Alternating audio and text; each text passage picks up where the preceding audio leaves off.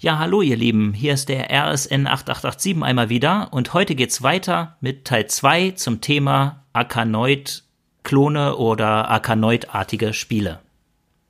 Und ich habe ja einige schon in meinem Teil 1 erwähnt, äh, erwähnt. da habe ich dann aufgehört mit meinem Lieblings-Arkanoid-Klon, das war Bolo für MS-DOS von Dongleware.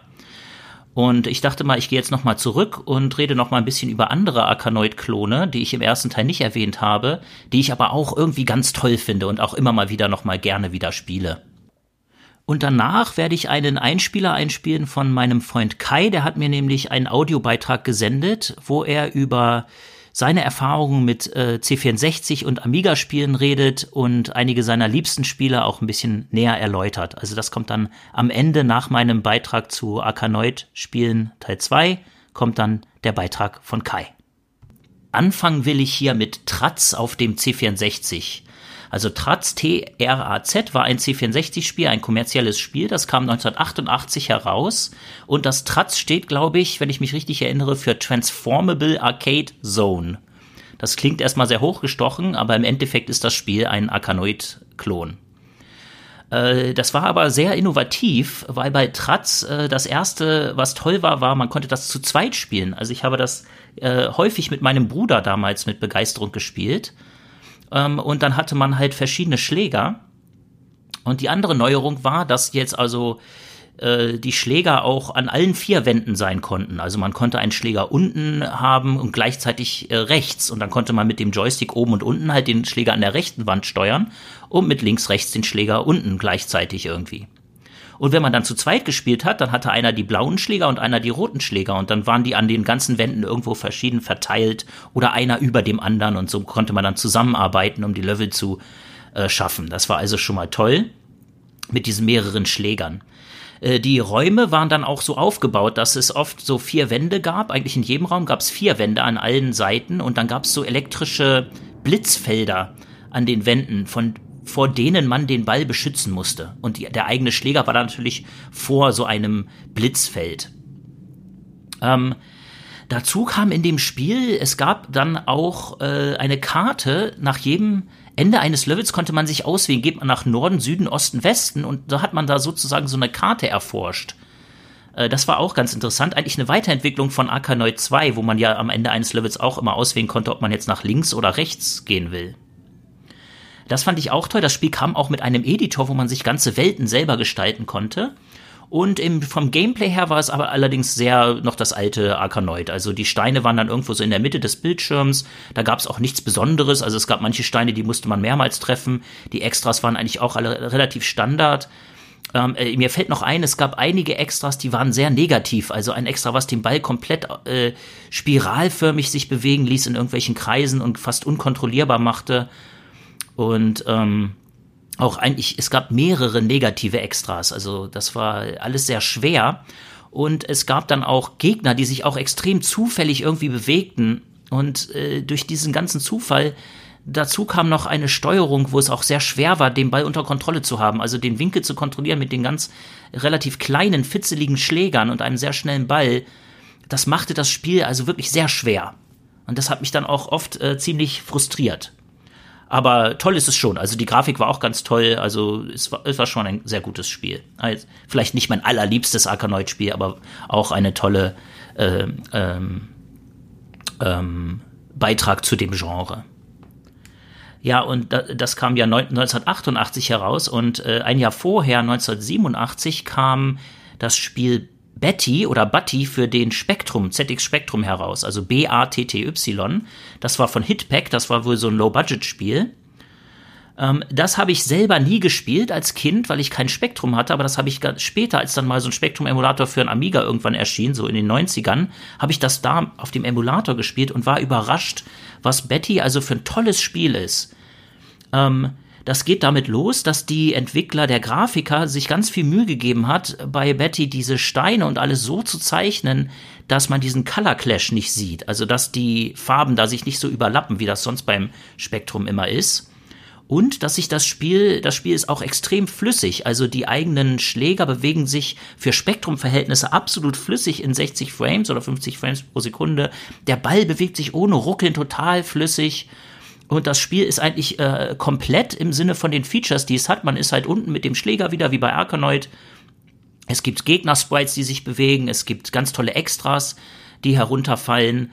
Äh, zum Beispiel gibt's das Laser-Extra, wo man so einen Schuss kriegt. Da verwandelt sich dann in der richtigen Animation der Schläger und bekommt so zwei kleine Kanonen, mit denen man dann schießen kann. Ähm, vom Gameplay her ist es jetzt nicht super innovativ, aber für Spektrum-Verhältnisse äh, wirklich ganz toll gemacht. Es gibt sogar die Schatten, also die Steine haben auch Schatten. Äh, und äh, äh, das andere Tolle bei Betty ist, da gibt's auch einen Zweispieler-Modus. Der Zweispieler-Modus ist dort so gehalten, dass ein Spieler die linke Hälfte des unteren Bildschirmrands beschützt und der andere Spieler die rechte Hälfte. Und zwischen den beiden ist eine kleine Wand. Das heißt, man kann sich also nicht gegenseitig da so ins Handwerk fuschen. Aber dadurch wird das Spiel halt ein bisschen leichter und das macht auch ganz viel Spaß zu zweit. Ähm, und dann ist mir auch aufgefallen, in den äh, späteren Leveln gibt's dann auch so Magnetfelder und schon so einige interessante Sachen. Es gibt dann auch so einen Bumper wie beim Flipper. Also da wurden schon einige Spielelemente auch hinzugefügt. Und für ein Spiel von 1987 auf dem Spektrum ist es also absolut äh, toll gemacht und auch heute noch spielbar und sehr empfehlenswert. Also ganz tolle Empfehlung, mal Buddy auf dem Spektrum sich mal anzuschauen. Ähm, äh, dann gab's äh, noch einige Spiele auf dem Amiga, die auch so Arkanoid-Klone waren, die vielleicht erwähnenswert wären. Das eine ist natürlich Crystal Hammer damals. Das kam 1988 auf dem Amiga raus, also eins der frühen Amiga-Spiele. Und das war tatsächlich von einem deutschen Team gemacht. Das kam heraus bei Reline und äh, Softgold. Und Crystal Hammer war für den Amiga damals wirklich ein tolles grafisches, äh, grafisch ganz toll. Die Steine sind so Diamanten, sehen ganz farbenfroh aus und sind viel schöner gezeichnet als damals bei Arkanoid diese einfachen Vierecke. Ähm, und die gesamte Grafik, auch der Schläger, der Sound, die Grafik, alles technisch ist das wirklich sehr poliert. Aber es hat leider keine große Innovation. Also es gibt da keine besonderen Steine, nichts Neues. Ähm, das Leveldesign ist auch eher langweilig. Ähm, es wurden ganz, ganz viele Steine in den Levels platziert, sodass es auch wieder ganz lange dauert, ein Level zu schaffen. Und äh, ja, es kommt eigentlich nicht viel hinzu irgendwie im Laufe des Spieles. Aber damals haben wir das auch sehr gerne gespielt. Auch diese, diese, allein diese Idee, dass das mal ein deutsches Spiel ist, was auch technisch ganz toll aussieht und da irgendwie mithalten kann mit den ganzen anderen Amiga-Spielen aus England und so.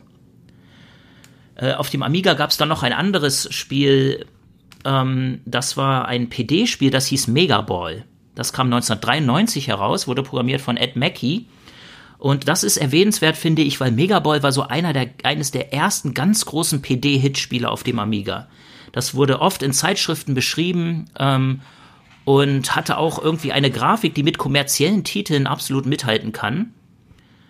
Ähm, und da gab es auch ein bisschen Innovation. Man ist wieder mit dem Schläger unten am Bildschirmrand ähm, und äh, ja, die Hauptinnovation war, dass es so Bombensteine gab. Also wenn man einen Bombenstein äh, ähm, trifft mit dem Ball, dann zerstört der sich selber und die umrandeten Steine mit. Und wenn man dann also gezielt die Bombensteine zuerst abräumt, kann man den Level viel schneller äh, schaffen. Das andere Tolle an Megaball ist, dass es äh, ja eine sehr bunte, schlichte, aber auch sehr bunte und ganz nette Grafik hat. Ähm, und dass es äh, auch auf der Workbench läuft. Also man kann die Workbench im Hintergrund laufen lassen und das Spiel funktioniert weiterhin. Ähm, allerdings hat es vielleicht dadurch auch manchmal etwas geruckelt. Also der Ball war irgendwie nie richtig flüssig auf meinem Amiga. Und später habe ich es dann auch noch mal gespielt auf dem Amiga 1200, weil dann gab es noch mal ein Upgrade, das hieß Megaball AGA. Da wurde, da hatte das Spiel dann auch, wurde das aufgerüstet mit 256 Farben. Und selbst auf meinem 1200, da war irgendwie der Ball nie so ganz flüssig. Der hat immer irgendwie immer mal wieder so ein bisschen gezuckelt und geflackert aber es war auf jeden Fall auch ein tolles Spiel. Ich sollte bei Megaboy vielleicht erwähnen, dass das auch eines der Spiele ist, wo jetzt das Leveldesign auch nicht gerade durch Genialität besticht, aber ich glaube, es gab dazu auch einen Editor. Man konnte sich dann also selber auch einfach Levels basteln und vielleicht gab es da auch andere Level-Sets. Jetzt vielleicht nicht von dem Ed Mackey selber, aber von anderen äh, Leuten, die da vielleicht nettere Level designt haben. Das habe ich auch nie weiter äh, groß verfolgt. Und äh, ja, dieses Megaboy, das hatte schon so eine leichte futuristische Grafik so ein bisschen, das war so ein bisschen Tron-mäßig schon. Und in die Richtung äh, geht dann noch viel stärker, geht dann ein Spiel, was wirklich ganz, ganz toll ist und das heißt Cybersphere auf dem Amiga. Cybersphere kam 1994 heraus äh, und ist von der Firma Psycon, das war aber glaube ich nur eine Person, Clay Hellman, das war ein Shareware-Spiel und äh, das war technisch ein wirkliches Meisterwerk. Also Cybersphere, das hat so eine Tron-Grafik mit so ganz vielen Copper-Effekten und Farbverläufen und so, so demoartigen Effekten. War also ganz, war auch ganz toll programmiert, flüssig, sehr stylisch und, und so slick, ganz toll. Und bei Cybersphere, das Besondere ist, der Schläger ist dort sehr groß, äh, ist auch am unteren Bildschirmrand wieder. Und die Steine sind auch ganz riesig, also so riesige Vierecke. Und es gibt auch schräge Steine mit so schrägen Winkeln. Und der Hintergrund, also die Wände sind jetzt auch nicht nur gerade, sondern oft gibt's da so Ecken und Kanten schon selbst im, in den Wänden des Levels. Am Bildschirmrand, manchmal so schräge Ecken, wo der Ball dann auch realistisch abprallt. Und Cybersphere hatte dazu äh, auch dann noch einen Zweispieler-Modus, wo einer oben und einer unten den Schläger steuert. Also das war wirklich toll. Das war auch ein Shareware-Spiel. Ich glaube, ich habe mir das damals sogar gekauft. Ich habe dem Programmierer da irgendwie so fünf Dollar geschickt per Post, ich weiß nicht mehr genau. Und dann habe ich die Vollversion von Cybersphere bekommen mit mehr Levels und allem drum und dran. Cybersphere Plus hieß das, glaube ich, oder so. Ich glaube, das hat auch irgendwie den AGA Amiga unterstützt automatisch oder so, den 1200er, ich weiß es nicht genau mehr. Und äh, ja, da waren auch viele Explosionseffekte in der Grafik, also wirklich toll. Cybersphere. Ähm, was gab's noch auf dem Amiga? Ja, ganz viel später, dann 2003, kam äh, Babe erneut raus. Ein ganz leider ein ganz komischer Name für ein wunderbares Spiel. Also Babe erneut. Äh, äh, AGA, das glaub brauch, brauchte, soweit ich mich erinnern kann, ein 1200er. Das war programmiert von Richard Fager, heißt der oder auch bekannt als Dawnbringer. Und der hat, soweit ich weiß, jahrelang an diesem Babe erneut rumgedoktert und immer daran weiter programmiert, bis es dann irgendwann endlich mal rauskam. Und ja, das Spiel ist äh, in Amos programmiert. Aber man muss dazu sagen, es ist super. Also es ist eins der wenigen Amos-Spiele, die wirklich ganz, ganz toll sind. Ähm, und es läuft, wenn man viel Megahertz hat, also eine Beschleunigerkarte hat, dann läuft es tatsächlich auch flüssig. Ich glaube, auf einem unaufgerüsteten 1200er kann es etwas ruckeln. Und das äh, Tolle ist, man kann natürlich, wenn man es auf Emulatoren spielt, einfach seinen Amiga übertakten, also einfach die Megahertzzahl hochschalten. Und dann läuft es wirklich also auf Emulatoren mit allen Features wunderbar flüssig, obwohl es in Amos geschrieben ist. Es ist ein sehr ambitioniertes Amos-Projekt. Äh, zum Beispiel, wenn man das Spiel startet, dann kommt so ein langer Textscreen, wo einem gezeigt wird, dass der eigene Amiga analysiert wird, wie schnell er ist was, äh, und was er für einen Chipsatz hat. Und dann werden automatisch die Features ein- und ausgeschaltet, also so grafische Features hinzugeschaltet oder ausgeschaltet. Und natürlich, wenn man auf dem Emulator seinen Amiga übertaktet, dann werden äh, alle grafischen Effekte irgendwie alle auf voll höchste Stufe automatisch eingeschaltet. Ähm, das ganze Spiel, Babe erneut, hat einen sehr angenehmen Metallic-Look, so ähnlich wie bei Chaos Engine, würde ich sagen. Äh, Gerade am Bildschirmrand, da ist rechts so eine Statusleiste und da sind so diese komischen, diese Metallic-Look-Effekte, wie man die früher bei, bei Bitmap Brothers auch so gesehen hat. Und äh, ja, das Spiel erstmal, man bewegt den Schläger wieder unten am Rand, oben sind die Steine, das sieht alles ganz normal aus, aber äh, was Babe erneut auszeichnet, sind die ganzen unglaublichen, verrückten Effekte. Also da gibt's dann irgendwie so Extras, die den Hintergrund so wabern lassen, wie bei so einem LSD-Trip, dass man gar nicht mehr weiß, äh, wo, dass es ganz schwer wird, irgendwie da noch zu erkennen, was eigentlich abläuft. Ähm, manchmal, wenn man einen starken, wenn man einen Extra bekommt, dass der Ball stärker wird, äh, dann äh, äh, wackelt der ganze Bildschirm, wenn der Ball einen Stein trifft. Dann, dann bewegt sich der ganze Bildschirm nach oben und unten, um sozusagen diesen Impact, diese, diese Kollision irgendwie besser rüberzubringen. Äh, am rechten Bildschirmrand, da gibt's dann auch so ganz nette Animationen. Wenn man einen Ball verliert, dann kommt der da aus so einer komischen, ja, wie soll man sagen, aus so einer metallischen ähm, Röhre irgendwie so raus und fährt dann so nach unten rechts zu dem Schläger wieder hin. Also da gibt's auch so ganz tolle Animationen am Rand. Und man kann mit den Funktionstasten F1 bis F6 dann auch so Extras hinzuschalten, die man einsammelt und dann später benutzen kann. Also man kann die Extras so ein bisschen horden und dann, und dann äh, aufsammeln und später benutzen. Das fand ich auch ganz nett. Und von den Ideen her ist in dem Spiel wirklich irgendwie alles drin. Also es gibt dann so Lemminge, die irgendwie auf dem Bildschirm rum gehen, auf den Steinen rumgehen, die man dann mit dem Ball äh, äh, irgendwie äh, äh, töten kann. Und dann gibt es auch so, so Pac-Man. Äh, Gesichter, so Pac-Man-Figuren, die sich da rumbewegen und es passieren wirklich total chaotische Sachen in den verschiedenen Levels. Ähm, und wenn man ein Level schafft, dann gibt es auch eine Karte, in der man auswählen kann. Das sieht so ein bisschen aus wie so der, das sieht so aus wie so eine Grundriss von einem Hotel oder so. Man bewegt sich da so durch so Räume irgendwie. Und dann kann man mit den Cursor-Tasten auswählen, wo man sich jetzt als, in welchen Raum man sich als nächstes bewegt auf dieser Karte. Also ganz ähnlich wie bei Tratz eigentlich auch. Also das Spiel Babenoid kann ich auch nur empfehlen. Das ist auch PD, Babenoid Aga. Das kann man sich irgendwie im Internet runterladen für den Amiga und dann, wie gesagt, am besten mit Turbokarte spielen, beziehungsweise den Emulator schön übertakten, dass es also dann auch alles flüssig läuft. Ähm, ja, dann will ich jetzt mal wechseln zum Gameboy kurz, weil auf dem Gameboy kam auch ein Spiel raus, das ist auch eins meiner allerliebsten Arkanoid-Klone, Arkanoid-artigen Spiele. Und das ist Kirby's Blockball. Das kam 1996 heraus. Und das ist wirklich toll, finde ich, dass die Hell Laboratories, die ja die Kirby-Spiele gemacht haben und die jetzt ja sich auch verantwortlich zeigen für Smash Brothers und also auch super erfolgreich sind und auch damals schon sehr erfolgreich waren, dass sich so ein Studio mit dieser ganzen Power und dieser, diesen ganzen Entwicklern an Arkanoid heransetzt. Und natürlich ist deren Spiel Kirby's Blockball dann auch wirklich super geworden. Also, was ist so toll an Kirby's Blockball? Erstmal ist es sehr abwechslungsreich, also die Levels sind wirklich ganz äh, verschieden. Es gibt so Steine mit irgendwie, es gibt so Steine ähm, mit so, wie soll man sagen, so Spitzen, glaube ich, die den Ball auch zerstören können, wenn man nicht aufpasst. Äh, es gibt ganz süße Gegner, halt die Gegner aus dem Kirby-Universum und so. Und es, äh, äh und ja, aber das Ulkigste an dem Spiel ist eigentlich, dass Kirby ist jetzt natürlich der Ball. Also äh, man steuert wieder einen Schläger, der kann hier auch mal rechts und links sein, mal oben und unten in den, in den eher so ähm, quadratischen äh, Levels.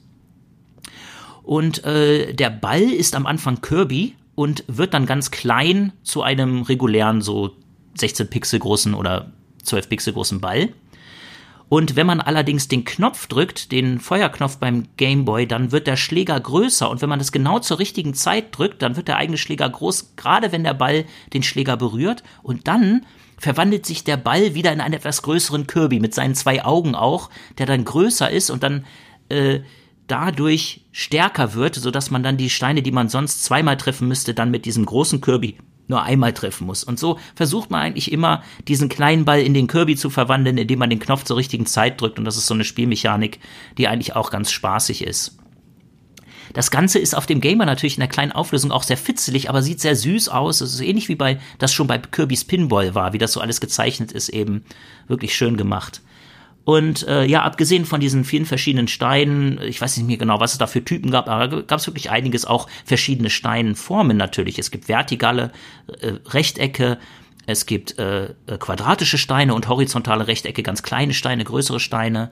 Die sind zwar immer so rechteckig, aber haben verschiedene Formen. Das ist ja eigentlich auch nicht bei allen Akanoid-Spielen so. Ähm, und natürlich, das ist ein Spiel von Hell Toys, also hat es auch das Ganze drumherum. Es gibt also Welten, es gibt verschiedene Welten, die haben alle verschiedene Themen so. Ähm, es gibt ähm, dann auch, jede Welt wird eingeleitet mit ähm, einem kleinen Cartoon, wo dann so Kirby erscheint und so ein paar Steine zerstört, immer anders, wie das eigentlich vielleicht bei Pac-Man auch war damals in den Spielhallen, ne, wo der Pac-Man dann die, die Geister jagt in so einem kleinen Cartoon, bevor der neue Level anfängt. So ähnlich ist das hier bei Kirby auch. ist einfach ganz nett gemacht. Äh, wenn ich mich richtig erinnere, ich habe das jetzt nicht nochmal neu gespielt, aber ich habe es wirklich mehrmals schon durchgespielt und sollte es eigentlich wissen. Und soweit ich weiß, gibt es bei Kirby auch Endgegner, in denen äh, am Ende jeder Welt gibt es tatsächlich einen Endgegner zu besiegen. Und das Spiel hat dann auch äh, den Super Game Boy unterstützt. Und wenn man es auf einem Super Game Boy spielt, dann hat es auch ganz schöne Rahmen um das Spielfeld und dann auch verschiedene Farben in den einzelnen Welten. Die werden dann auch ganz schön äh, bunt angezeigt. Das war also auch toll. Also ich kann es nur empfehlen, einmal Kirby's Blockball zu spielen auf dem Game Boy. Es ist wirklich wunderbar, finde ich, dass eine Firma wie Hell sich an so ein Genre ransetzt und es so schön umsetzt. Ja, und jetzt will ich einmal springen zum Mega Drive bzw. Genesis. Da gab es nämlich ein Spiel, das war auch sehr innovativ und interessant, das hieß Devilish. Das kam 1992 heraus für das Mega Drive. Ich hatte früher nie einen Mega Drive und habe es deswegen auch äh, nur auf dem Emulator später äh, gespielt. Dazu sollte ich vielleicht noch eben sagen, dass Kirby's Blockball, das hatte ich da tatsächlich damals auf meinem Gameboy und irgendwann hatte mein ganz kleiner Bruder dann mal so einen Super Gameboy, wenn ich mich richtig erinnere und dann haben wir es tatsächlich da auf unserem kleinen Fernseher auf dem Super Gameboy auch mal gespielt. Egal, jetzt also zurück zu Devilish ja, Devilish, äh, das habe ich dann auf dem Emulator gespielt und das ist ein ganz interessantes Spiel, weil das versucht, dafür haben die Entwickler versucht, Action-Adventure zusammen mit Arkanoid zu, zu vermischen. Und zwar äh, kann man da erstmal den Schläger schon mal frei bewegen über den Bildschirm und man bewegt sich, äh, der Hintergrund, das ist so eine Fantasy-Welt. Also man bewegt sich mit dem Ball äh, in eine Richtung. Am Anfang geht's, glaube ich, nach oben und bewegt sich durch diese Fantasy-Welt aus so Rasen und, und irgendwelchen ja, Schlössern und so Schlosswänden und so Burgenwänden und dann kommt man auf einen Friedhof, da sind dann so Gräber und so bewegt man sich eigentlich nach oben und versucht den Ball immer so mitzuführen. Äh, und äh, dann gibt's auch Gegner auf dem Bildschirm in dieser Fantasy-Landschaft, die man dann auch besiegen muss, äh, zusammen mit den Steinen, die man dann äh, besiegen muss. Und man versucht sich eigentlich immer so weiter nach oben durchzuarbeiten. Und der Bildschirm scrollt in diesem Fall in der ersten Welt nach oben, aber nicht nach unten. Das heißt, man kann nicht zurück. So, so muss man eben natürlich den Ball dann auch davor bewahren, zu weit nach unten zu fallen. Und in späteren Leveln geht es dann auch anders. Äh, das Scrolling bewegt sich dann auch nach links und rechts, mal in einem, beziehungsweise nach links oder nach rechts. Das geht ja immer nur in eine Richtung. In den späteren Levels und es gibt richtig verschiedene Welten. Es gibt dann noch eine Eiswelt und so eine Feuerwelt, äh, Wasserlandschaften, neue Gegner in den verschiedenen Welten. Also es gibt auch Endgegner am Ende jeder Welt wenn man sich dann ganz durchgearbeitet hat, zum Beispiel in der ersten Welt ganz nach oben durchgearbeitet hat mit dem Squalling, dann kommt da halt so ein Endgegner und die Grafik ist wirklich ganz toll gezeichnet für, für Mega Drive-Verhältnisse. 1A-Grafik. Ähm, und auch auf Screenshots sieht das so toll aus, aber wenn man es dann spielt, dann merkt man, die Physik ist leider so ein bisschen holperig. Also es ist, ist man, Oft ist die Kollisionsabfrage nicht ganz genau. Der Ball bewegt sich manchmal so ein bisschen durch die Wände hindurch oder durch die Steine. Und auch der eigene Schläger kann sich ja auch durch alles durchbewegen. Das ist jetzt nicht so wie bei Bolo, wo man ja auch den Schläger frei bewegen konnte, aber die Kollisionsabfrage absolut exakt und perfekt war. Hier bei Devilish ist das alles so ein bisschen ungenau und auch die Winkel, in denen der Ball abprallt und so, das wirkt alles so ein bisschen angenähert und etwas äh, schluderig leider. Etwas schluderig programmiert.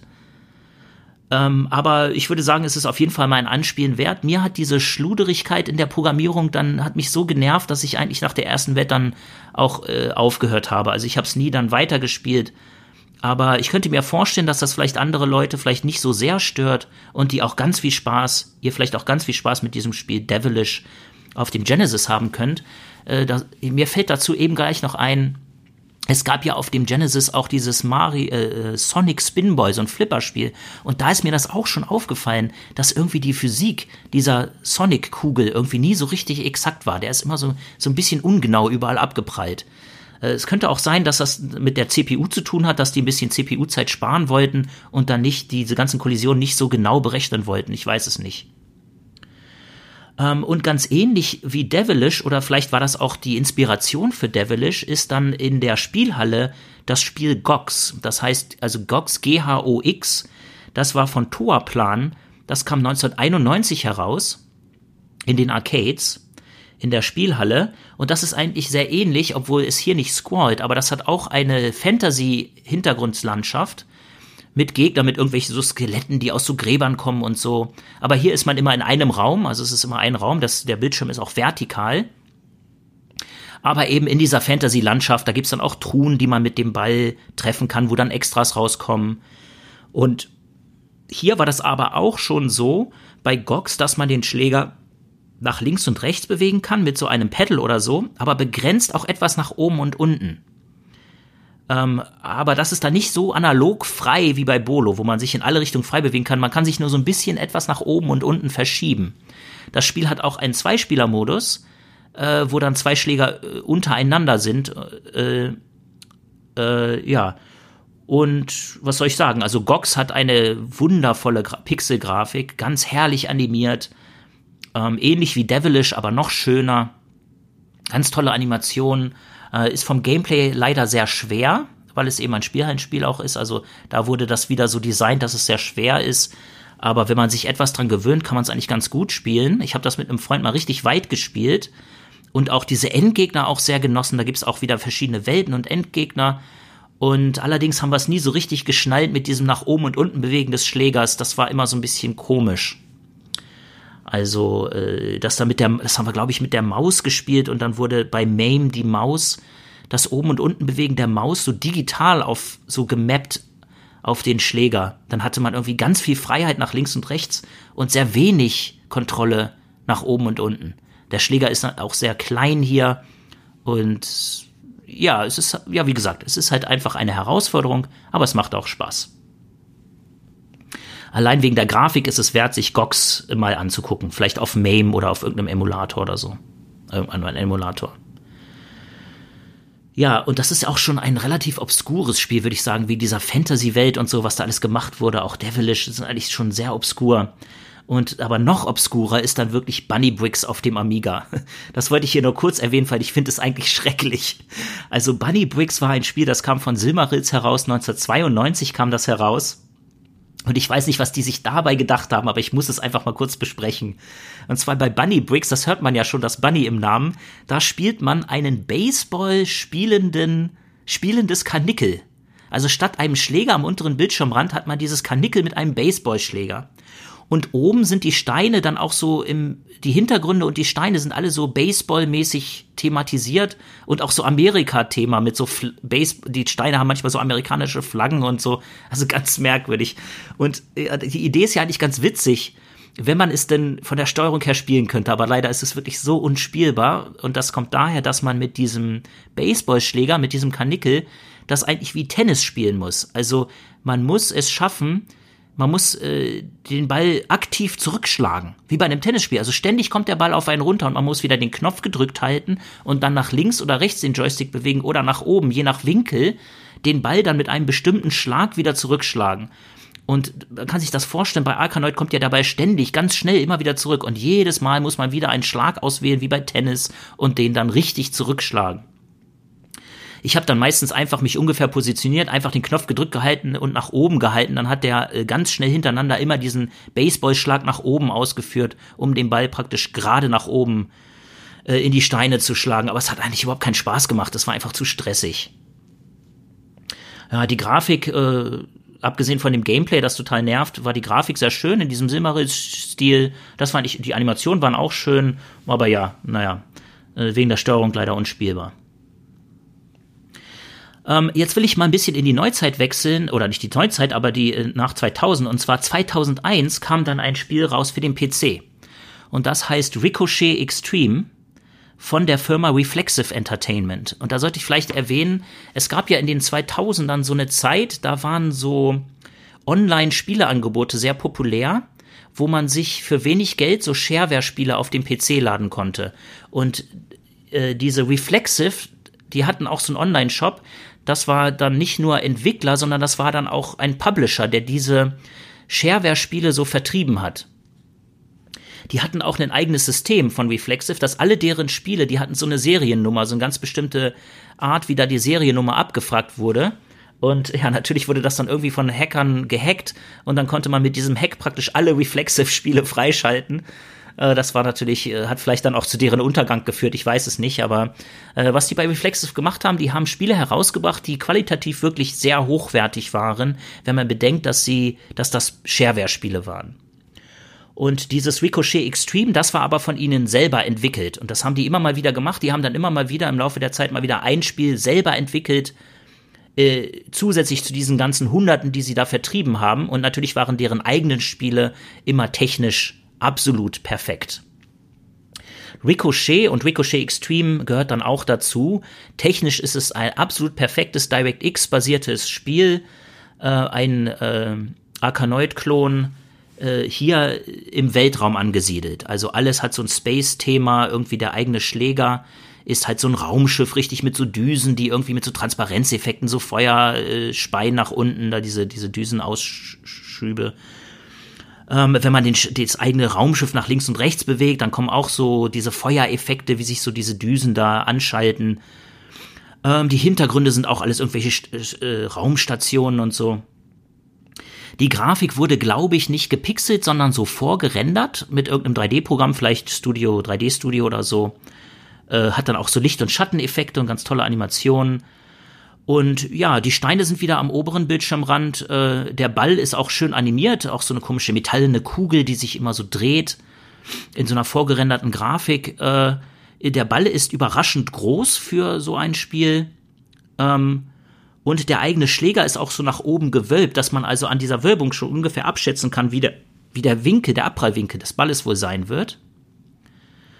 Ähm, und was war das Neue an dem Spiel? Ja, die Steine bewegten sich in ganz irren, tanzartigen Formationen. Also in ganz vielen Levels stehen die Steine nicht einfach still, sondern wabern so ein bisschen nach rechts oder links oder führen so kreisförmige Tänze aus, wo die Steine sich also bewegen. Und das ist dann nicht nur ein Stein wie bei Arkanoid 2, der sich mal so nach links und rechts bewegt, sondern es sind dann gleich so alle 30 Steine, die irgendwie in so einer, einer Animation sich da so bewegen. Und äh, das macht das dann auch et etwas interessanter. Ähm, ich glaube, der Haupt, die Hauptattraktion von Ricochet war wirklich die Grafik, weil das natürlich DirectX super flüssig damals, vorgerenderte Grafik, äh, ho hohe Auflösung auch. Das war so, glaube ich, das Haupt ähm, warum ich das auch selber gerne gespielt habe, weil spielerisch, abgesehen von dem bewegenden Stein, gab es eigentlich nicht so viel Tolles. Es gab auch andere grafische Effekte. Man konnte dann einen Blitzball bekommen, wo der Ball so Blitze schleudert. Und das war auch alles mit diesen Effekten, so DirectX Transparenzeffekten und wie das damals so war. Da wurde also diese 2D-Grafik komplett ausgenutzt, die man damals so hatte auf einem schnellen PC.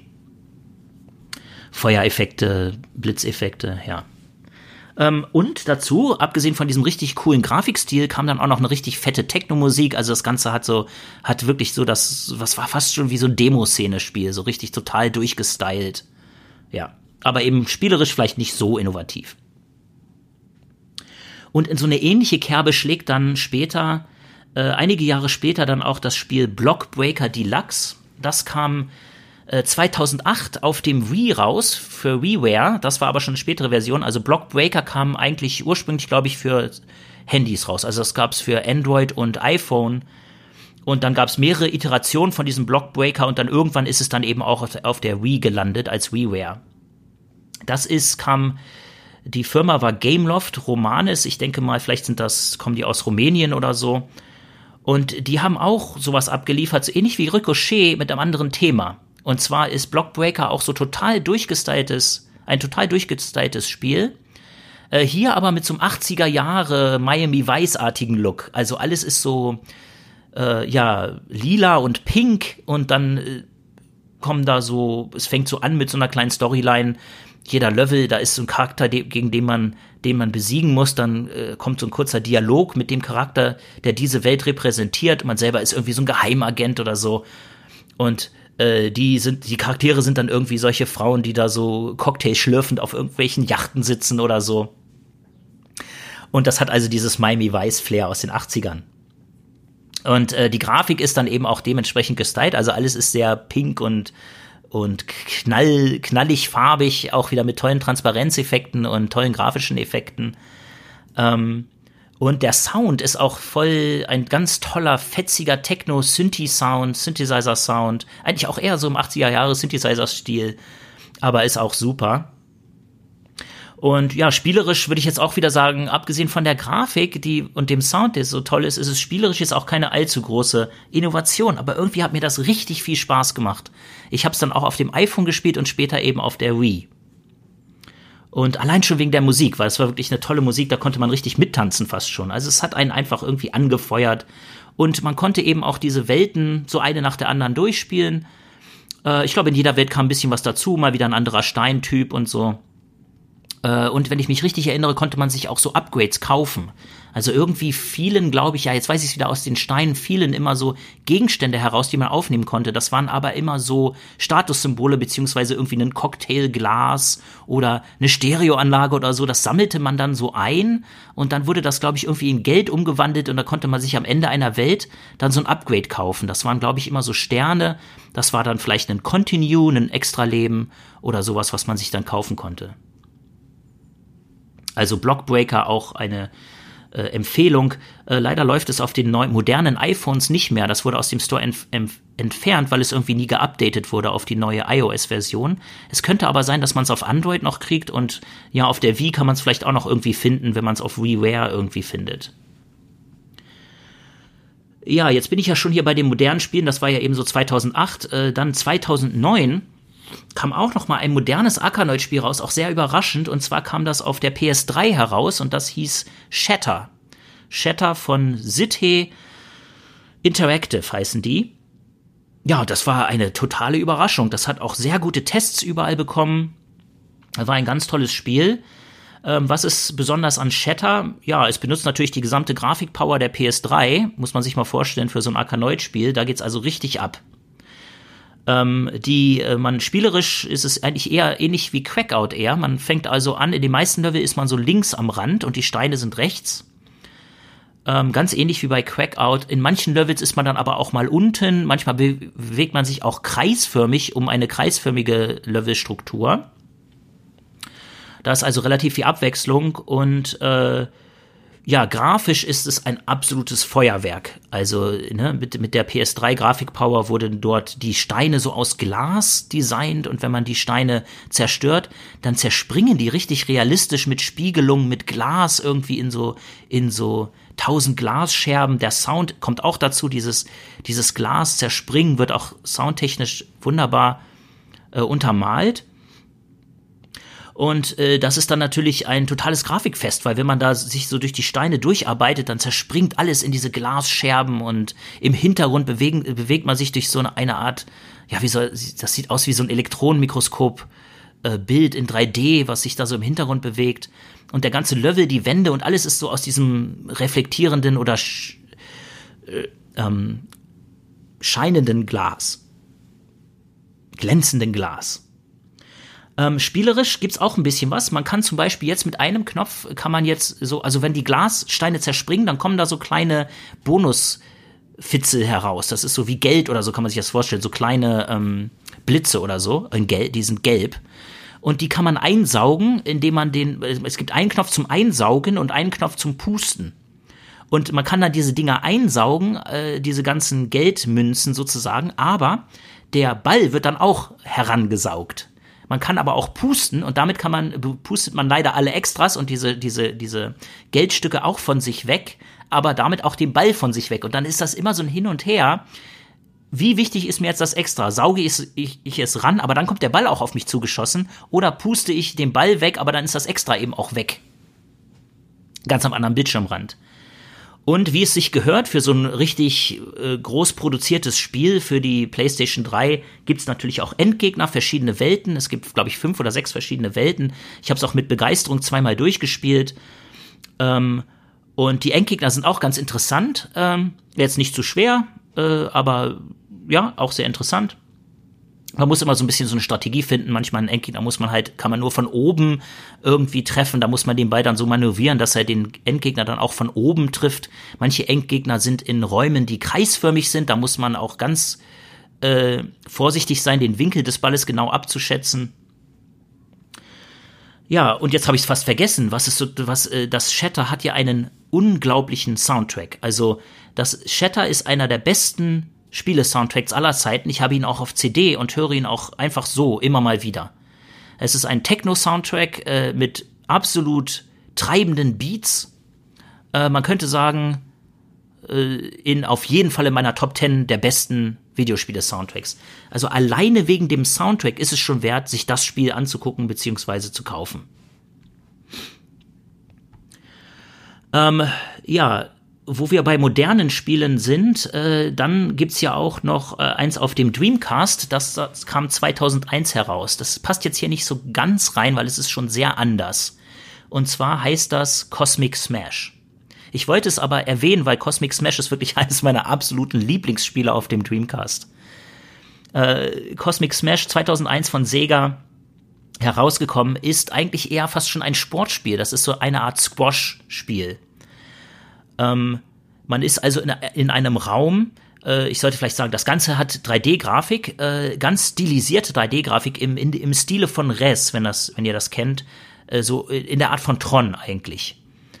ähm, total stylische, so stilisierte 3D-Grafik, wo man sich selber von hinten sieht und dann äh, ist, man ist in einem Raum, der, in einem länglichen Raum und am anderen Ende des Raumes ist eine Wand, wie in einem Squash-Raum. Äh, und vor der Wand bewegen sich oder sind oder bewegen sich diese Steine. Relativ große Blöcke von Steinen. Und so spielt man dann in dem Spiel praktisch Squash, also wie Tennis, äh, und man versucht, den Ball auf diese Steine zu zielen. Und es kann dann natürlich auch passieren, dass der Ball sozusagen von der hinteren Wand abprallt und wieder nach vorne dann die Steine trifft. Und so kann der Ball da so ein bisschen hängen bleiben und viele Steine der Reihe nach abräumen. Ähm, ja, obwohl das eher eine Art Squash-Spiel ist, wegen diesen Steinen ist es halt eben auch ein Arkanoid-Klon. Und äh, das Spiel ist technisch so toll umgesetzt, weil alles ist in diesem Tron-Stil, äh, zum Beispiel der eigene Charakter, äh, sieht aus wie so ein durchsichtiger Roboter. Also, das ist so, so halb durchsichtig mit so einer Wirbelsäule, die aus so roten, rotierenden Plastikstücken besteht. Also, allein das schon vom Stil her. Und der ganze Raum sieht eher aus so, so wie so eine Art Holodeck bei Star Trek, bevor es eingeschaltet wird. Also mit so diesen, diesen äh, äh, Mustern. Und äh, ja, dann gibt's auch Effekte, Lichteffekte und so, genau wie bei, wie bei Tron, so der Ball ist, wird, ist halt, leuchtet eben und leuchtet auch den, den Raum an und der eigene Charakter macht auch so ganz coole Bewegungen, äh, wenn er den Ball schlägt. Da gibt's dann auch so Special Moves, man kann zwei Tasten gleichzeitig drücken, um so einen relativ langen äh, Super Move zu machen. Und diese Animationen des eigenen Charakters sind also auch richtig cool und toll umgesetzt. Äh, jeder Level sieht auch ein bisschen anders aus. Die Räume sind mal so dunkelgrün, mal so knallweiß und so, aber alles eben in diesem, diesem Technik-Look von Tron. Und äh, dazu kommt auch der Sound, äh, also das ist, hat alles so einen Halle-Effekt, hört sich genau an wie bei diesem Diskus-Spiel bei Tron und diese, diese äh, Sprachausgabe kommt auch dazu. Also äh, das fängt an in dem Spiel, wenn, da, wenn man das Spiel startet, ist eigentlich Stille und dann kommt nur so eine Sprachausgabe Cosmic Smash. Und wenn man ein Level schafft, dann kommt halt so irgendwie auch eine Sprachausgabe so Next Level Cosmic Buzz. So richtig cool. Äh, ist natürlich ein Arcade-Spiel. Äh, das wurde dann auf die Dreamcast eins zu eins portiert, also umgesetzt. Und weil es ein Arcade-Spiel ist, kann man Cosmic Smash auch wunderbar mit einem Arcade-Joystick spielen. Also die Steuerung macht noch viel mehr Spaß, wenn man so einen Arcade-Joystick hat mit den, mit den Knöpfen und dem Joystick und so. Also Cosmic Smash, mein Geheimtipp für Sega Dreamcast. Eine Mischung aus Arkanoid und Squash, würde ich sagen, absolut empfehlenswert.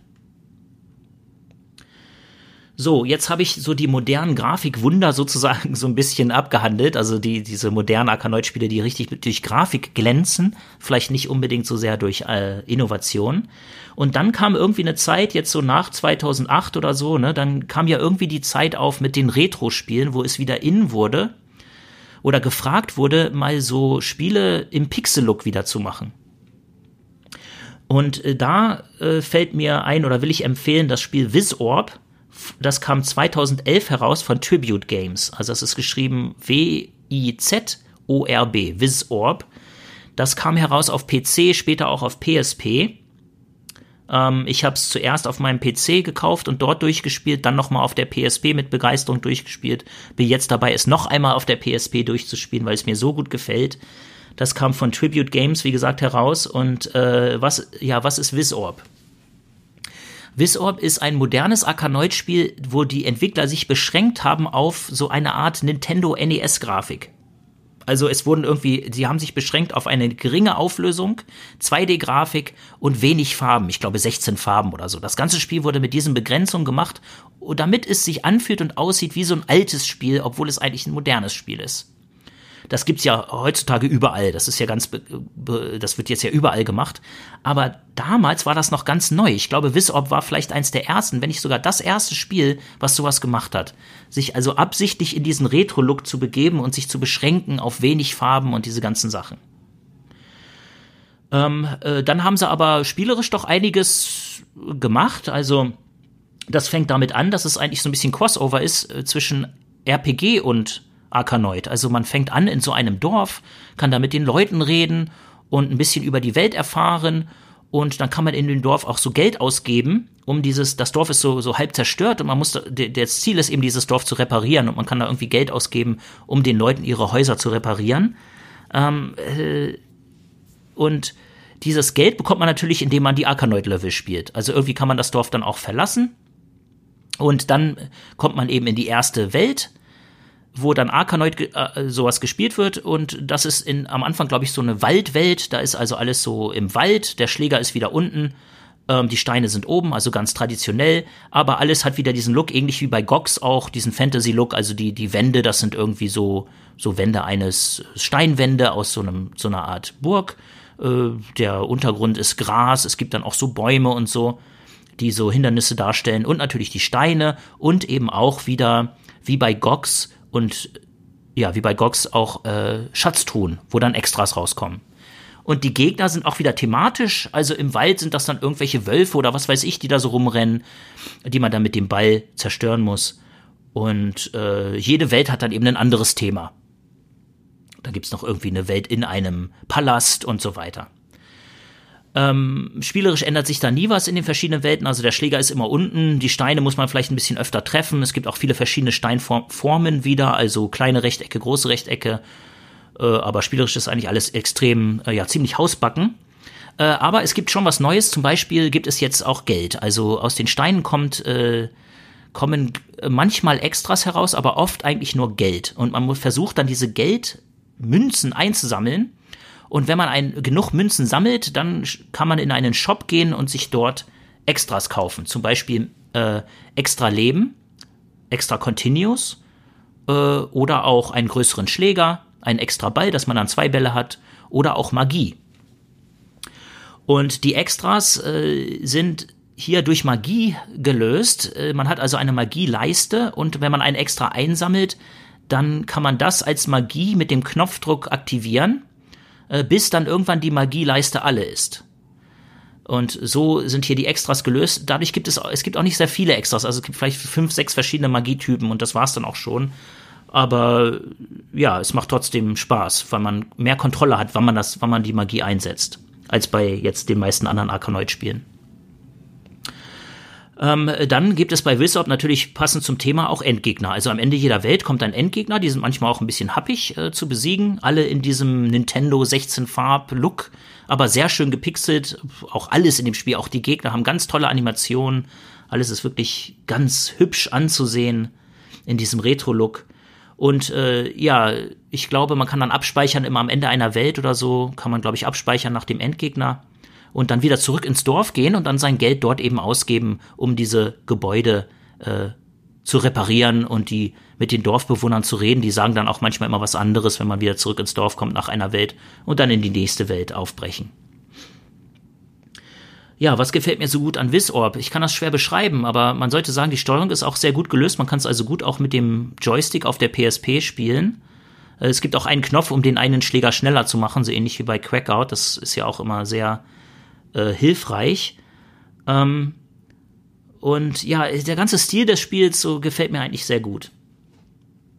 Äh, ach ja, ich sollte noch sagen, es gibt manchmal auch versteckte äh, Ausgänge in den Levels. Also manchmal gibt es so eine Tür rechts am Rand oder oben, glaube ich. Und wenn man die dann, dann, dann gibt es irgendwie einen Schlüssel, der fällt herunter und dann kann man damit die Tür aufschließen. Also wenn der Ball dann die Tür berührt, dann wird sie aufgeschlossen und dann kommt man in einen Shop. Der Shop sieht auch äh, habe ich ja schon erwähnt, aber der Shop sieht dann auch sehr ähnlich aus, so wie bei Zelda oder so, ne, wo der Shopkeeper da so drei Sachen einem vorstellt auf so einem Teppich und dann kann man eins der drei auswählen. Das hat mir auch sehr gut gefallen. Also, das haben irgendwie versucht, so ein bisschen so ein paar Anleihen von Rollenspielen, äh, von alten Rollenspielen auch in das Arkanoid-Genre zu verfrachten. Äh, und da, das ganz toll finde ich jetzt auch noch, äh, dass es dazu eine Art inoffiziellen Nachfolger jetzt vor kurzem gab. Also, und das heißt Strikey Sisters. Strikey Sisters kam 2017 heraus auf PC und inzwischen auch auf der Switch vor kurzem von DYA Games, DYA Games. Und Strikey Sisters ist jetzt nicht von den äh, Wisorb-Machern programmiert, aber ist wirklich im Spirit so ein inoffizieller Nachfolger. Es ist, wenn man es gleich äh, anmacht, sieht man sofort, die Steine sehen so ähnlich aus, die ganze Grafik ist sehr ähnlich ähm, die Monster, alles hat so diesen gleichen Style wie bei Wisorb. Vielleicht waren ja die DYA Games Leute Wisorb Fans und wollten dann ihren eigenen ihre eigene Version davon machen. Äh, in Strikey Sisters allerdings spielt man jetzt nicht einfach einen Schläger, beziehungsweise in Wizard war ja man ja einfach so ein Schläger, der irgendwie so einen Zauber repräsentieren sollte. In Strikey Sisters ist man tatsächlich so, ja, man kann es zu zweit spielen, dann mit zwei der Schwestern oder alleine. Man ist also eine dieser zwei Schwestern, die auch wirklich so repräsentiert wird auf dem Spielfeld. Man ist also kein Schläger, sondern so eine kleine pixelige Figur. Und die hat ein Schwert. Und äh, zusätzlich zu dem Ball, mit dem man sich beschäftigen muss, wobei man den Ball auch, äh, der prallt einfach von dem eigenen Kopf ab, aber man kann ihn auch mit dem Schwert schlagen und dann wird der Ball auch etwas schneller. Das muss man aber nicht tun, nicht so wie bei Bunny Bricks, wo das ja praktisch Pflicht war. Bei Strikey Sisters äh, kann man das Schwert dann aber auch dazu benutzen, die Monster, wenn sie nahe an einen rankommen, mit dem Schwert zu besiegen und aus den Monstern kommen dann eben die Extras heraus. Aus den Steinen kommen auch manchmal äh, Extras. Und äh, da kommt also ein neues Element dazu, weil man praktisch diese Monster selber aktiv bekämpfen kann mit dem Schwert. Die Monster können einen auch äh, äh, äh besiegen, also sind auch tödlich in der Berührung. Man muss da also ein bisschen mehr aufpassen. Bei den meisten anderen Arkanoid-Spielen waren ja die Monster jetzt, haben den Ball abgelenkt, aber waren nicht direkt tödlich für den Spieler. Hier ist es aber schon so. Ähm, und äh, ja, das andere bei Strikey Sisters, es gibt auch eine Oberwelt, wo man also so auswählen kann, welchen Level man als nächstes spielt. Ähm, und äh, da kann man sich so nach Norden, Süden, Osten, Westen bewegen und so und dann so einen Weg auswählen und dann auch zurückgehen, die Level nochmal spielen und so weiter. Und in jedem Level gibt's auch was Verstecktes zu finden, so eine Spielkarte. Und ich glaube, es ist auch vielleicht auch so eine Art extra Nebenziel in dem Spiel, alle diese Spielkarten zu finden. Da muss man dann aber manchmal den Level nochmal spielen, wenn man eine Spielkarte verpasst, die kommt halt einmal irgendwie runtergeflogen in jedem Level. Und äh, da gibt's, äh, dazu sollte ich sagen, dieses, äh, die Level sind relativ lang. Verglichen mit anderen Arkanoid-Spielen kann so ein Level schon mal 10, 12 Minuten dauern. Und ich glaube, das Spiel ist so designt, das ist so gedacht, dass man sich hinsetzt auf seiner Switch und vielleicht einen Level spielt in einer Session, weil die wirklich lang sind. Und dann wird danach eben wieder abgespeichert. Äh, verglichen jetzt mit Wizard, wo man zum Beispiel so relativ schnell durch so fünf Level durch sich durchboxen kann. Hier ist das wirklich, dauert's lang. Und speziell die Endgegner-Level dauern wirklich lang, weil erst muss man alle Steine abräumen und dann diesen Endgegner auch irgendwie 20 Mal treffen. Und wenn man stirbt, muss man den Level eben wieder von vorne anfangen. Und man stirbt wirklich häufig. Also ich bin bei den ersten zwei Endgegnern schon echt oft gestorben. Also ich habe zum Teil eine halbe Stunde an einem Endgegner gebraucht. Aber es ist ja auch schön, mal ein Spiel zu haben, was auch wirklich auch für Arkanoid-Veteranen sozusagen auch ein bisschen anspruchsvoller ist. Also eigentlich ist das ja auch toll. Ja, im Zweispieler-Modus habe ich noch, noch nicht probiert. Da hat man dann ja zwei der Schwestern gleichzeitig, muss auch ganz witzig sein. Äh, und ja, zwischen den Welten, äh, beziehungsweise zwischen den Levels oder bevor vor den Endgegnern, so ist es, vor den Endgegnern, gibt es auch so Cartoons mit Sprachausgabe, wo die da so mit dem Endgegner so ein bisschen reden und das ist, die Dialoge sind eigentlich auch sehr witzig, äh, weil die Endgegner eigentlich gar nicht kämpfen wollen und die Sisters wollen eigentlich auch gar nicht kämpfen, sie wollen halt nur irgendwie so ein, irgendwas finden. Und äh, äh irgendwie äh, verhaspeln sie sich dann immer in dem, was sie sagen, beleidigen äh, aus Versehen den Endgegner und da muss man halt dann halt doch natürlich den Endgegner besiegen. Also diese Dialoge sind jetzt sehr, wie soll man sagen, äh, ja, sind relativ witzig, aber jetzt in so einer ja, relativ dilettantischen Art irgendwie geschrieben, aber mir gefällt's. Ja, so, jetzt bin ich mit Strikey Sisters durch und jetzt sind wir schon bei 2017 angelangt, beziehungsweise ich glaube, das kam dieses Jahr auf der Switch raus. Also sind wir komplett jetzt in der Neuzeit und man sieht, finde ich, das Arkanoid-Genre ist nicht tot zu kriegen. Es geht immer weiter, es gibt neue Spiele, äh, immer wieder alle paar Jahre, es gibt immer wieder mal wieder ein paar Innovationen. Ähm, ja, und das finde ich toll und ich bin wirklich gespannt, wie das so weitergeht. Ich hoffe äh, wirklich, es wird mehr innoviert. Äh, es ist häufig beschränken sich in modernen Zeiten leider die Innovation etwas auf Grafik und Sound. Äh, ich würde mir wünschen, dass noch einmal so viel Innovation kommt wie damals bei Bolo auf dem PC oder dass das nochmal aufgegriffen wird, diese Idee, den Schläger komplett frei zu bewegen, weil das war so ein Innovationsschritt, den habe ich wirklich seitdem nicht mehr erlebt. Und auch von der Physik her gab es eigentlich nicht viel Neues in der Innovation. Abgesehen von Bolo ist die Physik in diesen Spielen auch immer noch jetzt bei den neuen Spielen relativ begrenzt. Ähm, ich sollte vielleicht eben noch erwähnen, es gab auch noch ein Spiel, was wegen seiner Physik sehr hoch gelobt wurde und das hieß Break Quest. Das habe ich hier nicht erwähnt, äh, nicht äh, abgehandelt, weil Break Quest mir gar nicht gefiel. Ich sollte sagen, warum. Breakquest, wenn ihr das kennt, da ist die ganze Physik beschränkt sich auf die Bewegung der Steine am oberen äh, Bildschirm äh, Rand, beziehungsweise die Steine bewegen sich mit einer tollen Physik irgendwie und auch in ganz tollen Formationen, aber auf das Spielprinzip hat das eigentlich fast überhaupt keinen Einfluss. Und von daher fand ich das gar nicht so toll im Hinblick auf Physik. Und ich habe es auch gar nicht gerne gespielt. Also das war, finde ich, so ein bisschen so ein Blender irgendwie. Das war ein toller grafischer Effekt, wie die Steine sich bewegen und wie sich alles so da irgendwie mit Gummibändern bewegt. Aber da, da das alles im Endeffekt doch wieder darauf hinauflief, einfach alle Steine zu zerstören, mehr oder weniger zufällig den Ball da in die halbwegs richtige Richtung zu schicken, fand ich das jetzt wirklich nicht toll. Also ich würde mir wünschen, dass noch mal mehr Physik gemacht wird, also Physik im Sinne, dass sie auch den Schläger äh, beeinflusst. Jetzt bin ich mit den Arkanoid-Spielen Teil 2 fertig und jetzt will ich einen Beitrag abspielen und zwar mein Freund Kai hat mir einen Beitrag gesendet und äh, da redet er über seine Erfahrungen mit C64 und Amiga-Spielen und eine seiner liebsten C64 und Amiga-Spiele. Und ich gebe das Wort an Kai und seinen Beitrag, den er mir gesendet hat. Also viel Spaß noch äh, beim Zuhören. Jetzt geht's weiter mit Kai. Hallo, hier ist Kai der Märchenonkel. Ich will euch eine Geschichte erzählen. Es war einmal in einem dunklen Zimmer und wir zockten die ganze Nacht. Mein großer Bruder hatte ein C64 bekommen und hat mich, wenn er gut drauf war, mitspielen lassen. Das erste Spiel, an das ich mich gut erinnern kann, ist Wizard of War, das man halt zusammen oder auch gegeneinander spielen kann. Es ist ein Labyrinth voller Monster und man ist halt äh, zu zweit und knallt die Monster ab. Wenn man Pech hat, oder Glück kann man sich auch gegenseitig abknallen. Ein Spieler ist gelb, einer ist blau, die Monster sind gelb, rot und auch blau.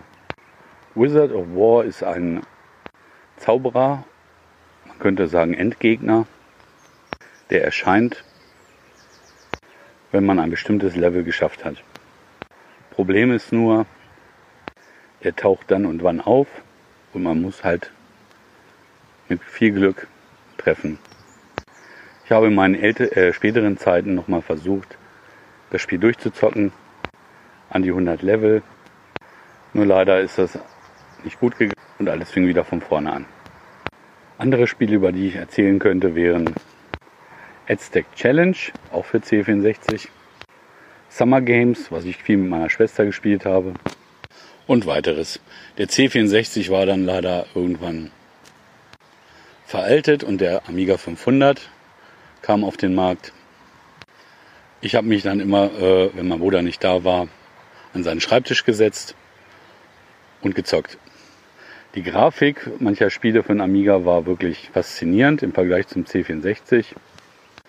Besonders hervorheben würde ich North and South, Wings of Fury, North Sea Inferno, über die ich vielleicht später noch erzählen werde wenn das äh, Kumpel Arne nicht schon getan hätte.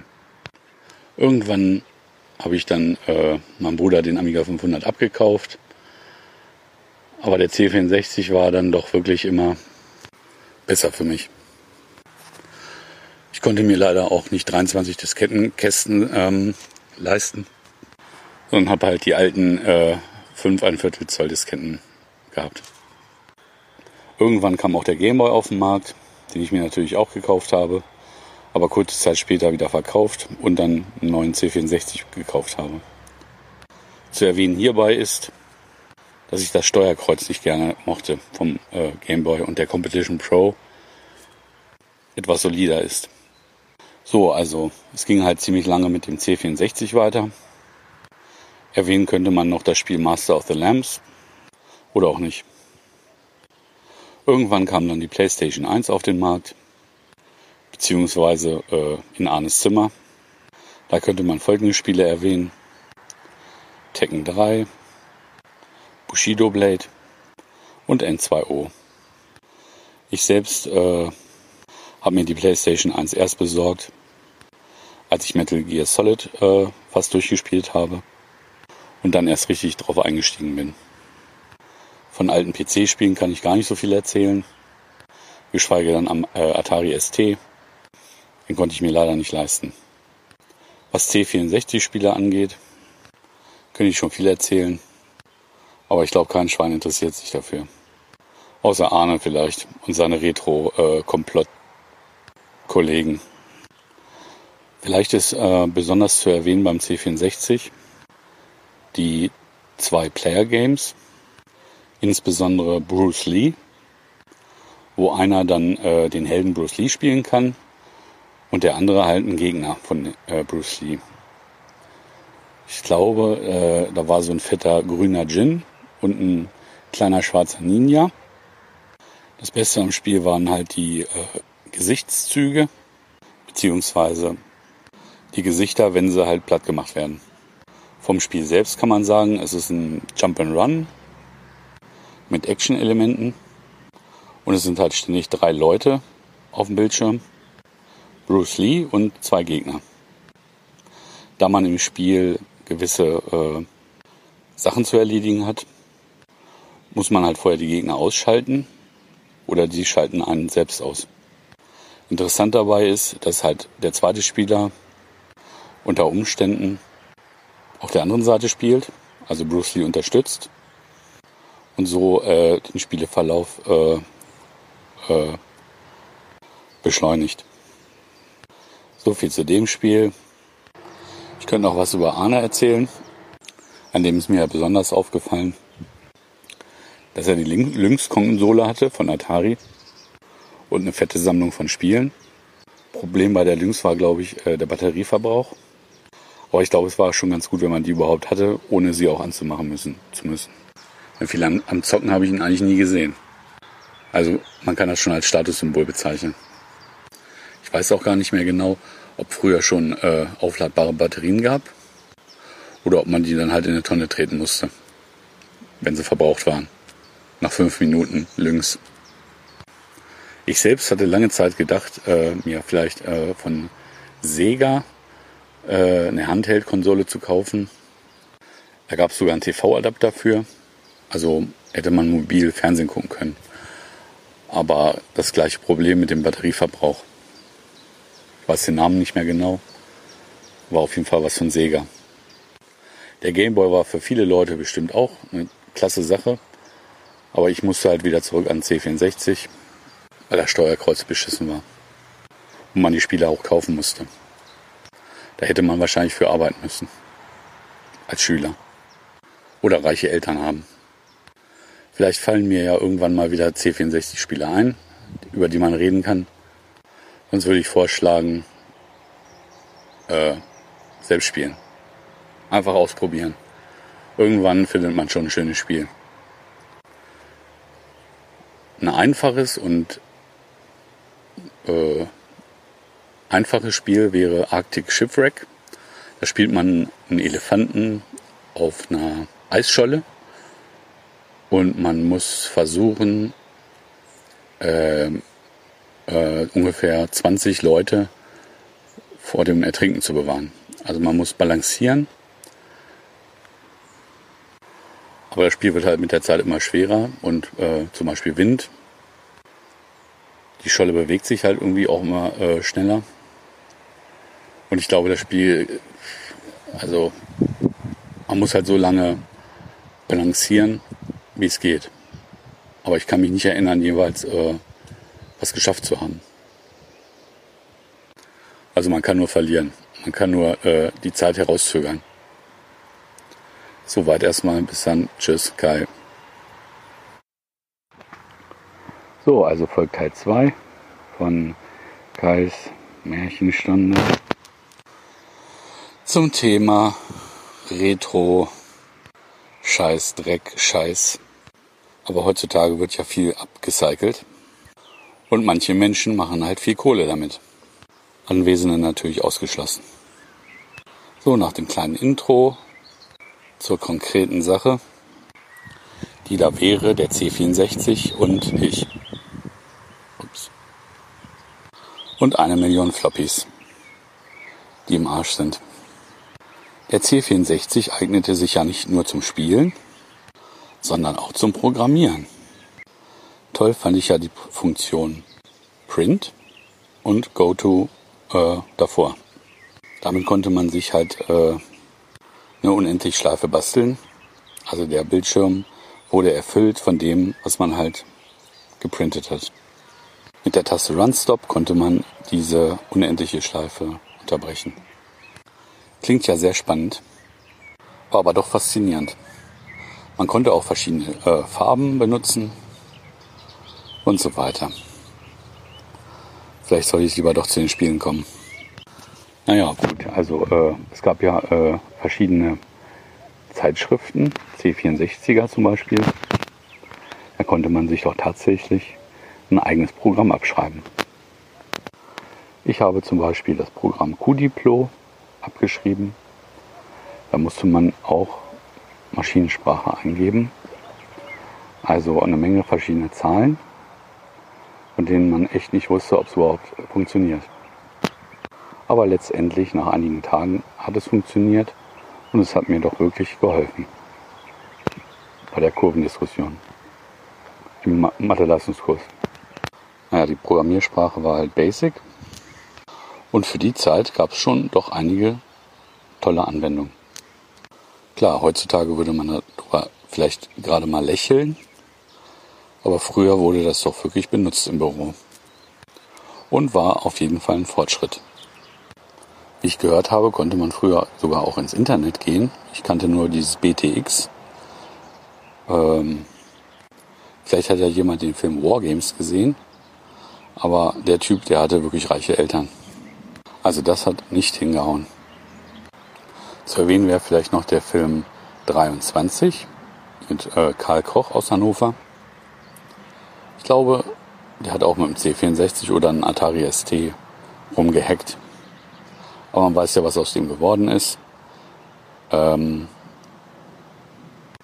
den Chaos Computer Club gibt es ja noch immer. Gott sei Dank. Vielleicht hätte er mehr spielen als hacken sollen. Wer weiß das schon. Also unterbrechen wir diese ähm, Vorführung und kommen zu den Spielen. Auf dem C64. Vielleicht sollte man diese Sache alphabetisch äh, angehen. Dann fange ich mal mit dem Buchstaben A an. A wie Aztec Challenge. War ein lustiges Spiel. Man muss verschiedene Prüfungen äh, bewältigen und ist irgendwie ähm, ein komischer Typ, und hat irgendwas mit den Inkas zu tun. Man muss sich halt äh, vorarbeiten und verschiedene Prüfungen bestehen. Das ist halt die Challenge. Und Aztec sind halt die Azteken. Die haben ja auch immer lustige Spiele gespielt. Als Verlierer ist man natürlich ein bisschen angearscht und muss wieder von vorne anfangen. Ähm, also die Bildschirme sind halt divers. Das hat mal irgendwas mit Speeren zu tun. Oder man muss über eine Brücke springen. Aber wie gesagt, wenn man drauf geht, fängt alles wieder von vorne an. Ist ein bisschen eine große Herausforderung. Man könnte auch sagen Pain in the Ass. Ziemlich nerviges Spiel. Macht aber Spaß. Ich kann das jetzt nicht so genau beschreiben, weil es schon ziemlich lange her ist. Macht auch mehr Spaß mit mehreren Leuten. Ist aber kein Multiplayer im engeren Sinne.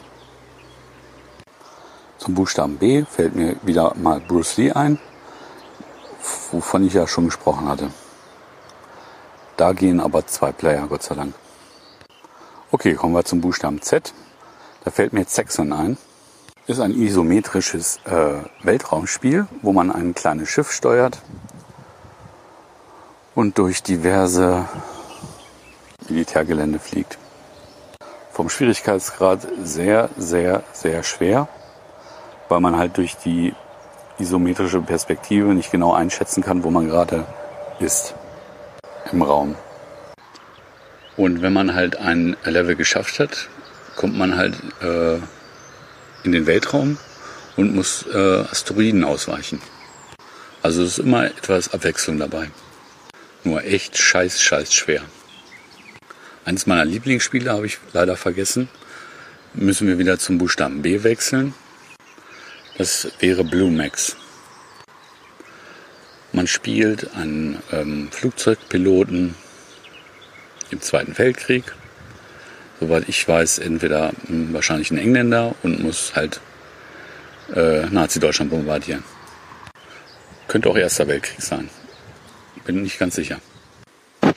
Schöne Landschaften, vielfältige Zielmöglichkeiten, entgegenkommende Flugzeuge, bei denen man aufpassen muss, dass man nicht dagegen kracht. Panzer, Autos, Brücken, Schiffe und Häuser. Wichtig zu erwähnen dabei ist, wenn man getroffen wird, verliert man halt einen wichtigen Teil des äh, Flugzeuges und verliert zum Beispiel Treibstoff. Oder die Maschine ist defekt. Also man kann nicht mehr so gut steuern. Man kann dann irgendwann landen und dann wird halt auch das, Schiff, äh, das Flugzeug repariert. Nach dem Tanken und Bomben aufladen. Das dauert leider einige Zeit und wenn man Pech hat, wird man auch selbst zerbombt. Wichtig beim Start ist, dass man 100 Sachen drauf hat, sonst kann man nicht abheben. Und wenn man es versucht, geht man auch drauf. In dem, in dem Spiel sind bestimmte Ziele markiert mit einem X. Das kann eine Brücke, ein Gebäude sein oder halt ein Flugzeug. Und wenn man alle Ziele äh, erledigt hat, geht es im Spielverlauf weiter. Ganz am Schluss, das ist jetzt ein Spoiler, kommt man halt zu irgendeiner Festung und die muss man auch platt machen. Dann ist das Spiel beendet. Oder es ging wieder von vorne los. Was aber nicht schlimm ist, denn es ist halt viel Abwechslung im Spiel. Man bekommt, wenn man halt ähm, draufgegangen ist, ähm, Dienstgrad zugeteilt. Ich glaube, wenn man äh, ganz schnell stirbt, ist man halt ein Kamikaze-Pilot. Das Spiel ist wirklich erwähnenswert und empfehlenswert. Ist ein cooler äh, Flugsimulator. Und angenehm schwer. Soweit erstmal dazu. Viele Grüße. Zocken statt labern. Kai. Ich könnte jetzt äh, auf die Schnelle äh, zwei, drei äh, Spiele äh, belabern. Ich werde jeweils vorher immer den Buchstaben nennen, damit man halt beim Schneiden vielleicht äh, schneller durchkommt. Und vielleicht vorher noch das System nennen. Also S wie Silkworm in Vertical. Amiga. Silkworm in Vertical ist ein ähm, Top-Down-Shooter, bei dem man jeweils einen Helikopter oder äh, einen Jeep fahren kann. Die Grafik ist sehr gestochen scharf und das allein macht schon Spaß zu spielen. Man kann auch zu zweit spielen. Der eine fliegt den Helikopter, der andere den Jeep. Was mir besonders aufgefallen ist, weil ich das auf dem Amiga-Emulator auf äh, Vita gespielt habe, mit Kopfhörern, ist der Stereo-Sound. Früher ist mir das nie aufgefallen. Das ist richtig, richtig cool. In Stereo. Gibt leider keine Hintergrundmusik, aber diese Soundeffekte sind wirklich so klasse. Vom Spielgeschehen her ist leider immer das gleiche, sind zwar äh, andere Hintergründe, die Gegner sind zwar vielfältig, aber äh, doch überschaubar. Ist leider auch ziemlich arschschwer, aber zu zweit geht es einfacher. Vielleicht bleibe ich jetzt mal lieber beim Amiga. Ich komme mir vor wie beim Glücksrad. N wie North and South. Ist ein lustiges äh, Strategiespiel im Comic-Stil gehalten und kann man auch zu zweit spielen. Am Anfang des Spieles äh, ist halt ähm, vom amerikanischen Bürgerkrieg sieht man eine Landkarte. Man spielt entweder Nord- oder Südstaaten. Man kann gegeneinander, also zwei Spieler spielen oder der Computer spielt eine Seite. Man kann auch auswählen, wann man spielt, also am Anfang oder am Ende des Bürgerkriegs und halt noch Wetter und Indianer. Das sind halt so schwieriger, ja, oder auch nicht. Vom Spielprinzip her, man muss halt circa zehn Flächenstücke erobern. Ja, ungefähr. Dabei ist zu beachten, dass man halt, ähm, es gibt so eine Eisenbahnlinie. Wenn man halt äh, zwei Forts erobert hat, kann man halt dann ähm, die Eisenbahn durchschicken und kann dadurch halt äh, Gold und dadurch neue Truppen bekommen. Wenn man aber als Gegner eine Fläche an dieser Bahnlinie erobert hat, kann man den Zug erobern und das ist dann eine Action-Sequenz, wo man halt äh, als Jump and Run äh, Gegner platt machen muss und dann irgendwann zum Lokführer kommen muss, um den Zug anzuhalten. Das gleiche ist, wenn man halt ein Fort erobert, ich glaube insgesamt sind es vier Forts, muss man halt auch Jump and Run mäßig Gegner aus dem Weg räumen und am Schluss halt irgendeine Glocke läuten. Dann hat man das Fort erobert und das ist strategisch ganz, ganz nützlich, um halt neue Truppen zu bekommen. Ja, ähm, wenn man halt, äh, wenn der Gegner halt auf so, einem, so einem Flächenstück ist und versucht das zu erobern, dann kommt halt noch eine andere Actionsequenz, die eigentlich am meisten Spaß macht. Das sind schöne kleine Truppen. Man hat ähm, Infanterie, Kavallerie und halt Kanonen. Da muss man halt immer ganz schön schnell hin und her switchen man kann halt immer nur eins bedienen. Muss man sich gut merken, welche Tastatur, äh, welche Taste dafür geeignet ist. Es sind verschiedene Landschaften, manchmal grün, manchmal so ähm, eine Schlucht mit einer kleinen Brücke drauf, die man auch abschießen kann. Und die Gegner äh, fallen dann ins Leere zum Beispiel. Ja, ich weiß jetzt nicht mehr genau. Ähm, also Kanonen sind eigentlich gegen alles gut. Die Pferde sind, glaube ich, gut gegen Kanonen. Ähm, ja, die Infanterie ist halt auch eine Geschicklichkeitssache vor allem. Die Pferde kann man zum Beispiel verschieden formieren. Die können halt in einer Linie oder halt ähm, ähm, ja, so senkrecht. Tja, also so quer laufen. Dann kann man halt mehrere Leute gleichzeitig abmetzeln, ne? Mit dem Schwert. Und wenn man halt alle Truppen besiegt hat vom Gegner, hat man halt das Gebiet äh, erobert.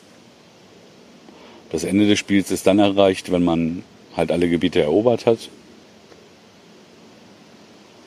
Ja, ich glaube, das reicht jetzt erstmal. Ne? Tschüss.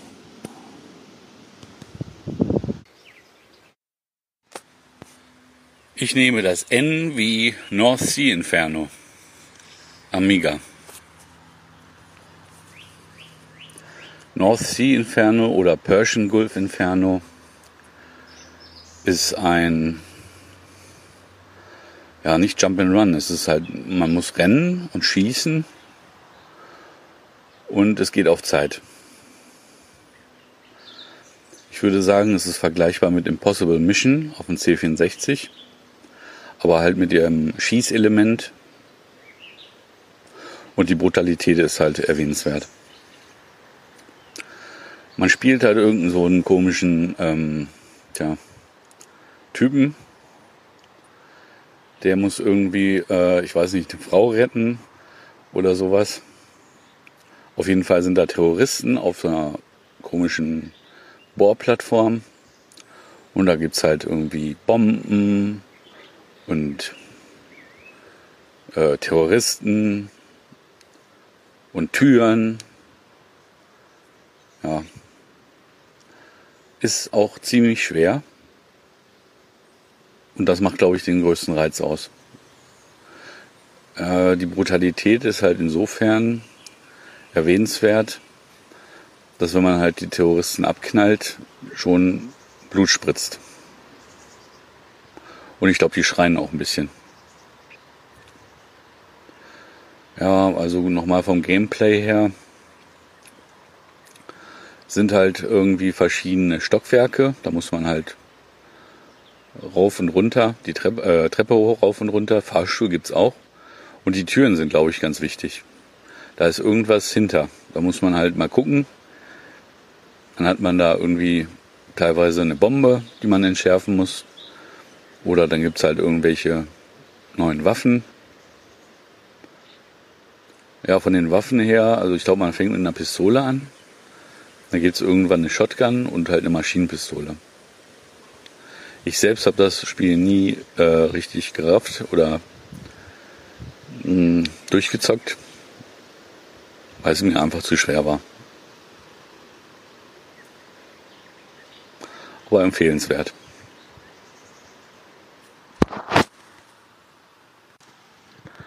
Ich nehme das E wie Encounter C64. Das ist eins meiner Lieblingsspiele gewesen, wo ich viel Zeit mit verbracht habe. Das, man könnte schon sagen, also es ist erstmal ziemlich alt, also eines der ersten Spiele auf dem C64 aus den 80er Jahren. Die Grafik haut einen jetzt nicht unbedingt um, aber es ist schon ein 3D-Effekt vorhanden. Ja, also vom, ähm, man ist irgendwie in so einem komischen Schiff oder sowas, vielleicht auch ein Panzer, den man nicht sieht. Was man sieht, ist halt irgendwie eine Landschaft, ziemlich karg. Äh, da sind teilweise Säulen und man kann schießen mit so Bällen. Die sehen jedenfalls aus wie Bälle, weiße Bälle dann öffnen sich halt irgendwann, öffnet sich halt irgendeine komische Tür und da kommen Raumschiffe raus. Auch sehr schlicht gehalten. Ja, da muss man die halt irgendwann abknallen. Die Säulen haben den Effekt, dass die irgendwie abprallen, also in einem gewissen Winkel. Erwähnenswert wäre vielleicht noch, äh, da gibt es dann nur so Spezialschiffe, die kommen auf einen halt zugerast und das Einzige, was man da machen kann, ist erstmal zurückweichen und dann halt versuchen, die abzuknallen. Aber es ist sehr schwer. Wenn man dann halt genug äh, Schiffe abgeknallt hat, öffnet sich wieder irgendeine komische Tür und dann kommt man in irgendeinen so Zwischenraum. Also eine andere Dimension, glaube ich. Und da muss man halt auch irgendwie ausweichen, abknallen und wenn man das geschafft hat, kommt man halt ins nächste Level. Das ist so ein Zwischenlevel. Und dann geht es halt immer weiter, weiter, weiter. Ja, also ich habe es nicht durchgezockt, aber ist ganz gut.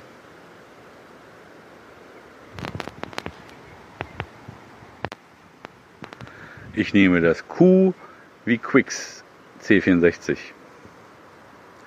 Quicks ist auch einer meiner Lieblingsspiele gewesen weil es eher ähm, ein Puzzlespiel ist. Ist aber auch nicht einfach zu beschreiben. Also man ist halt irgendwie so ein Punkt